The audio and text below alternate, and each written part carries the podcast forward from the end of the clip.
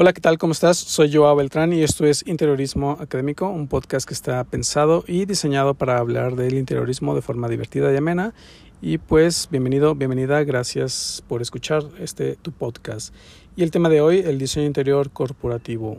Eh, este tema es, eh, la verdad que es un tema bastante, bastante amplio, bastante complejo porque se complementa de otras disciplinas, ¿no? No solamente es diseñar de forma corporativa la marca ¿no? y aplicarla a, un, a un, proyecto interior, sino que eh, está teniendo eh, recientemente como mucho auge, mucha importancia, porque muchos negocios este, se han estado reinventando durante la pandemia o, después de la pandemia, ¿no?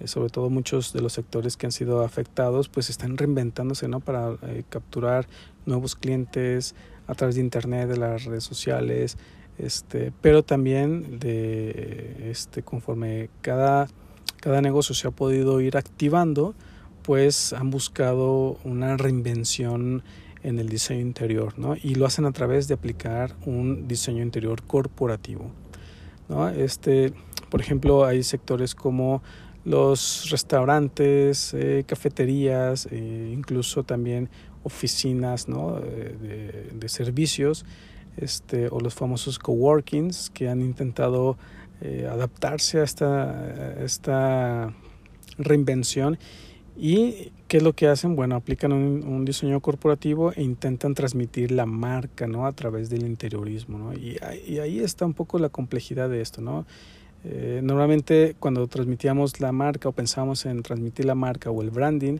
lo pensábamos a través del marketing, ¿no? de, de un diseño, este, eh, un diseño de imagen corporativa, ¿no? un manual de imagen corporativa donde nos decía los colores que deberíamos aplicar, la tipografía. Bueno, pues eso reinventado, digámoslo así, se está transformando al diseño interior, ¿no? Como, como ese objetivo de marca este, que puede ser derivado de, de ese, de ese mood board, de ese de, manual de imagen corporativa o de, o de imagen gráfica, pues cómo adaptarlo este, o viceversa, ¿no? Eh, cómo adaptar un espacio interior y después adaptarlo a la imagen eh, gráfica, ¿no? Corporativa.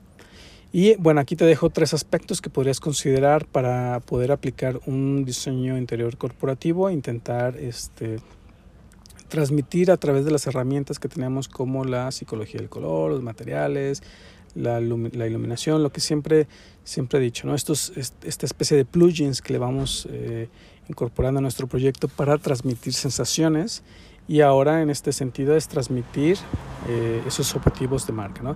Y el primer eh, elemento es poder aplicar o poder entender el branding de, de, la marca ¿no? o de nuestro cliente. ¿no? Es decir, este branding normalmente suele ser este manual de imagen corporativa, este, donde viene los lineamientos de cómo aplicar la marca, pero a la papelería, ¿no? A lo mejor a las hojas membretadas, a las carpetas, a lo mejor a un llavero, a lo mejor algunas calcamonías, alguna pegatina, o a veces los rótulos que van en los coches, este, o el rótulo que va en la, en la empresa, en, los, en el mobiliario. Entonces, e, este manual de imagen corporativa o de identidad gráfica nos da los lineamientos ¿no? que debemos considerar porque porque vienen eh, derivados de un concepto de marca. ¿no? Muchas veces nos planteamos cuál es el objetivo de, de, marca, cuál es el objetivo de tu restaurante, de tu cafetería, de tus servicios. Eh, y ahí vienen algunas preguntas que tu cliente eh, debe contestar, ¿no? De, o que quiero transmitir, en el caso de una cafetería, ¿no? Que quiero que sea la cafetería de, de, que todo el barrio conozca, que sientan que es un café como hecho en casa o un café este, de un café recién tostado o, que sea, se sienta un café orgánico. Es decir, que intentan transmitir como esos conceptos a través de, de su producto, ¿no? De, de, que el café sea eh, fresco todos los días o que, eh, que, cada, cada cierto tiempo o que el café esté recién hecho cuando el cliente llega. Eh, o, o hacer sus propias mezclas de café, pero eso es a través del producto. Después viene lo del branding, ¿no? De, de cómo aplicarlo al branding. Bueno, normalmente este, estas, empresas de diseño gráfico o estos despachos de diseño gráfico que se dedican al diseño al diseño de, de, la imagen preguntan esto mismo, ¿no? ¿Cuál es tu objetivo de marca? Entonces ya buscan elementos que transmitan eso, ¿no? ¿Qué, qué, qué, qué psicología del color puedo aplicar en el grafismo para transmitir que el café es orgánico? ¿Qué, qué materiales puedo transmitir? ¿Qué tipografía puedo utilizar para que transmitan esos, esos conceptos que el cliente quiere, eh, quiere, quiere lograr? ¿no?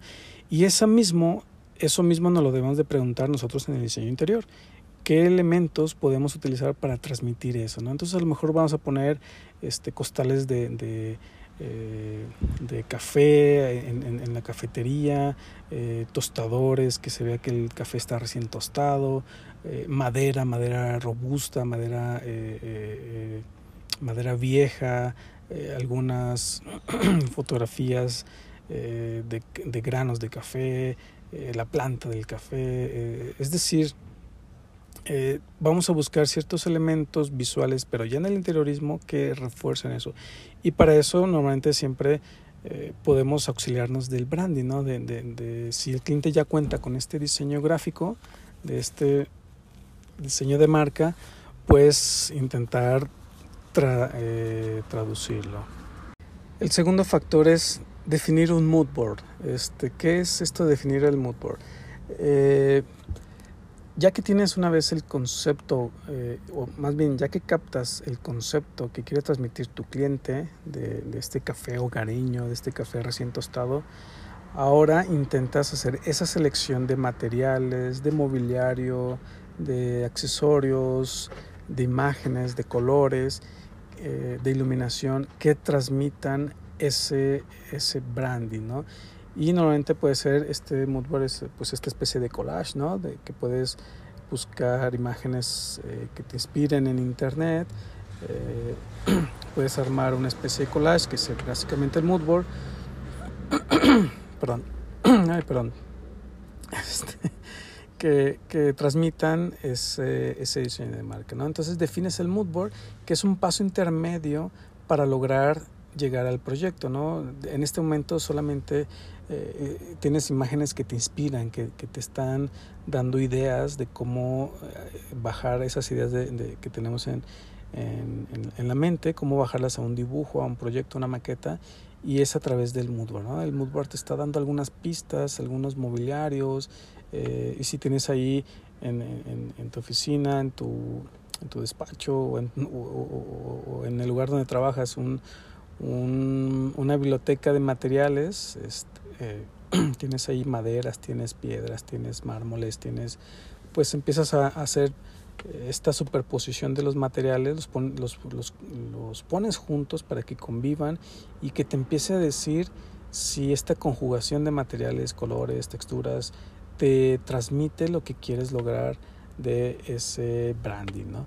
Entonces es crea tu, tu propio, crea tu mood board para dar el siguiente paso. Y el tercer factor es eh, aplica el brandscaping, ¿no? El brandscaping. ¿Qué es esto del brandscaping? Eh, realmente este es, un concepto nuevo que se ha derivado de, de, precisamente esto, de esta reinvención que están sufriendo muchos de los comercios, muchos de los restaurantes que están aplicando la marca a través del diseño de interiores. ¿no?